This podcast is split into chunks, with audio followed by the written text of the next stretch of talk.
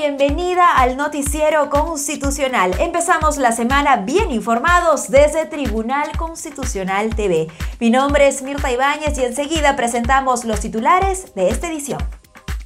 Tribunal Constitucional deja al voto un total de 16 causas en audiencia pública. se ordena liberar a persona con síndrome de Asperger internado en una clínica sin su consentimiento. TC y Colegio de Abogados de Arequipa tributaron homenaje a ex magistrado Carlos Ramos Núñez.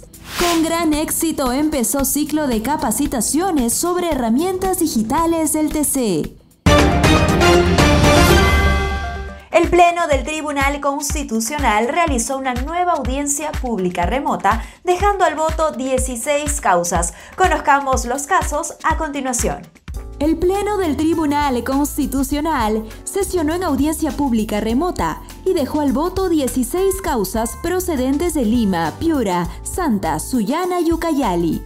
A las 9 y 30 comenzó el acto procesal con el informe oral correspondiente al expediente número 02890-2019-AA Lima del Banco de Crédito del Perú, BCP, representado por el abogado Aníbal Quiroga, contra la Cuarta Sala Civil de la Corte Superior de Justicia de Lima y otros representado por el abogado Julio Gamero. Luego siguió el expediente 03413-2019-HC Ucayali, cuyo demandante es Leopoldo Urbano contra el presidente de la Sala Penal de Apelaciones de la Corte Superior de Justicia de Huánuco y otros. Acto seguido el expediente 01599-2021-HC Lima Este, cuyo demandante es Luis Ernesto Añorga Urteaga contra el director del establecimiento penitenciario penal de Cañete. Igualmente el expediente 02280-2021-HC Lima Este, siendo el demandante Juan Espinosa, contra los integrantes de la Sala Penal Suprema de la Corte Suprema de Justicia de la República. Además del expediente 02405-2021-AA Santa, correspondiente a la demandante del Ministerio de Transportes y Comunicaciones contra el Procurador Público del Poder Judicial. El último caso fue sobre el expediente 02445-2021-AA Lima. La Unión de Cervecerías Peruanas Bacus y Johnson SAA contra el Ministerio de Economía y Finanzas y contra la Sala de Derecho Constitucional y Social Permanente de la Corte Suprema de Justicia de la República y otros. Una persona con síndrome de Asperger estuvo internada sin su consentimiento en una clínica y el Tribunal Constitucional ordenó su liberación. Conozcamos la sentencia de este caso a continuación. Una sentencia del Pleno del Tribunal Constitucional ordenó a la Clínica Pinel SRL liberar a Álvaro Martín Linares Cano, de 26 años, quien siendo una persona con síndrome de Asperger, fue internado en marzo de 2018 por su padre Walter Ricardo Linares Arenaza, codemandado, a pesar de no tener ningún régimen de interdicción. En la sentencia 789-2021, recaída en el expediente número 01004-2021-PHC-TC, el TC declaró fundada la demanda de habeas corpus de María Rocío Cano Guerinoni, madre de Álvaro, contra el representante de la clínica Luis Otoya Camino y contra Walter Linares, al haberse acreditado la vulneración del derecho a la libertad individual. También dispuso que el juez de ejecución informe al demandante sobre la posibilidad de contar con apoyos y salvaguardias, si así lo desea, y que le garantice la continuación de un tratamiento médico ambulatorio. Igualmente, las partes emplazadas deberán informar al TC sobre dicho tratamiento bajo los parámetros que exige el modelo de atención comunitaria de salud mental. Además, deberá informarse cada 120 días sobre el estado de salud de Álvaro Linares, tanto el juez de ejecución del presente proceso como la Defensoría del Pueblo, entidad que deberá realizar el seguimiento que corresponda conforme a sus funciones. El ex magistrado Carlos Ramos Núñez recibió un sentido homenaje póstumo a cargo del TC y el Colegio de Abogados de Arequipa. De inmediato presentamos la información y las imágenes. Veamos.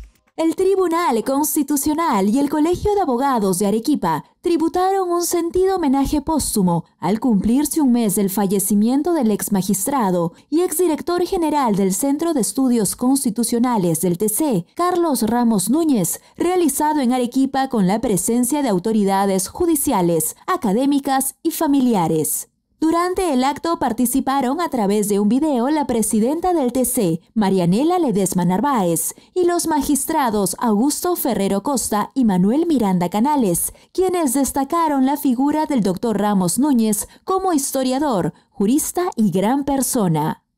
Quisiera brevemente manifestar que el doctor Carlos Ramos Núñez deja un vacío muy profundo en el quehacer del Tribunal Constitucional, al cual contribuyó positivamente con su calidad académica de jurista dedicado a la historia del derecho. Es muy grato para nosotros participar en este homenaje a Carlos Ramos Núñez, magistrado del Tribunal Constitucional, que falleció hace poco más de un mes y que ha significado una gran pérdida nacional, no solamente por su contribución al tribunal al cual él pertenecía, sino por el valor de sus conocimientos históricos y su bonomía. También tengo que recordar que siempre él ha tenido una mirada nada conservadora de las cosas, de la vida, y siempre tenía una mirada de avanzar, de cambiar, de transformar. Y en eso pues era muy poco encontrar en el pleno del tribunal mm, magistrados que tuvieran esa óptica en relación a los problemas que se nos confiaba eh, solucionar, ¿no? O tener una, una posición. En la ceremonia también participaron Jorge Aspilcueta Cáceres, en representación de la Junta Directiva del Colegio de Abogados de Arequipa, Gerardo Segarra Flores, por la Universidad Católica de Santa María, Mario Romelarse, por la Biblioteca Municipal de Arequipa, Julio Armaza Galdós, catedrático de la Universidad Nacional de San Agustín, Hugo Ramos Hurtado, fiscal superior de Civil y Familia del Ministerio Público, y finalmente las palabras de agradecimiento estuvieron a cargo de su hija, Daniela Ramos Rojas. Con gran éxito empezó el ciclo de capacitaciones conectados con el TC. Las personas inscritas pudieron aprender el uso y las ventajas de herramientas digitales como la ventanilla virtual y la página de jurisprudencia sistematizada del TC. Adelante.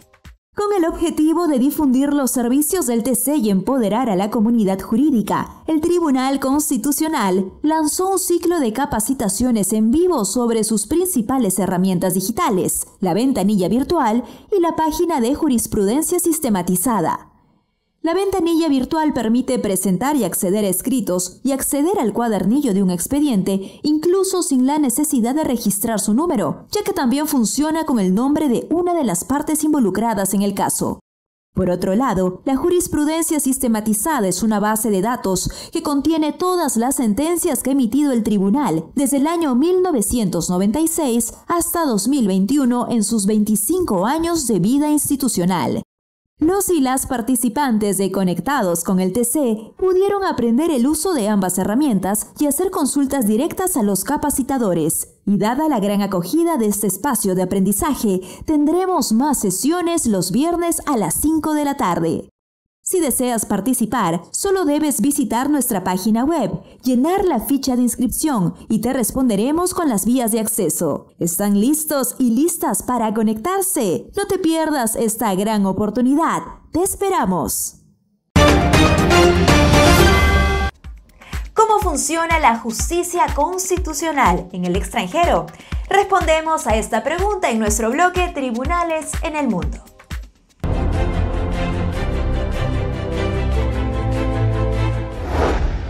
Chile. Inaplicable, declaró el Tribunal Constitucional una norma que autoriza al administrador de un edificio suspender el suministro eléctrico por no pagar los gastos comunes. La demanda la interpuso un paciente electrodependiente de 80 años. La Corte estimó que en este caso se afecta el derecho fundamental a la vida.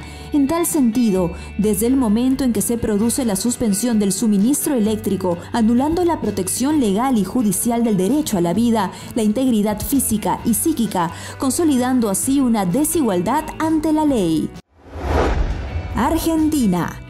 La Cámara Nacional de Apelaciones en lo Criminal y Correccional resolvió que obligar a un imputado a someterse a pruebas psicológicas o psiquiátricas en contra de su voluntad vulnera el derecho a la no autoincriminación. Agrega que nadie puede ser obligado a suministrar información que lo incrimine penalmente, pues ello infringe el principio de incoercibilidad del imputado, de conformidad con el cual no es permisible de manera alguna, constreñir a un individuo a brindar información porque nadie puede ser obligado a declarar contra sí mismo.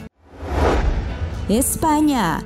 El Tribunal Constitucional corrigió una sentencia de la Sala Social del Tribunal Supremo y estimó un recurso de amparo estableciendo que los tribunales podrán estudiar las causas de un despido colectivo en demandas individuales, aunque haya acuerdo entre los empresarios y los sindicatos. El TC señaló que en este proceso se vulneró el derecho a la tutela judicial efectiva de varios trabajadores a los que no se les permitió cuestionar las causas justificativas de un despido colectivo. Con esta información nos despedimos. Recuerda que si deseas estar al tanto de las actividades del Tribunal Constitucional, puedes seguirnos en nuestras cuentas de redes sociales en YouTube, Facebook, Instagram y Twitter. Muchísimas gracias por vernos.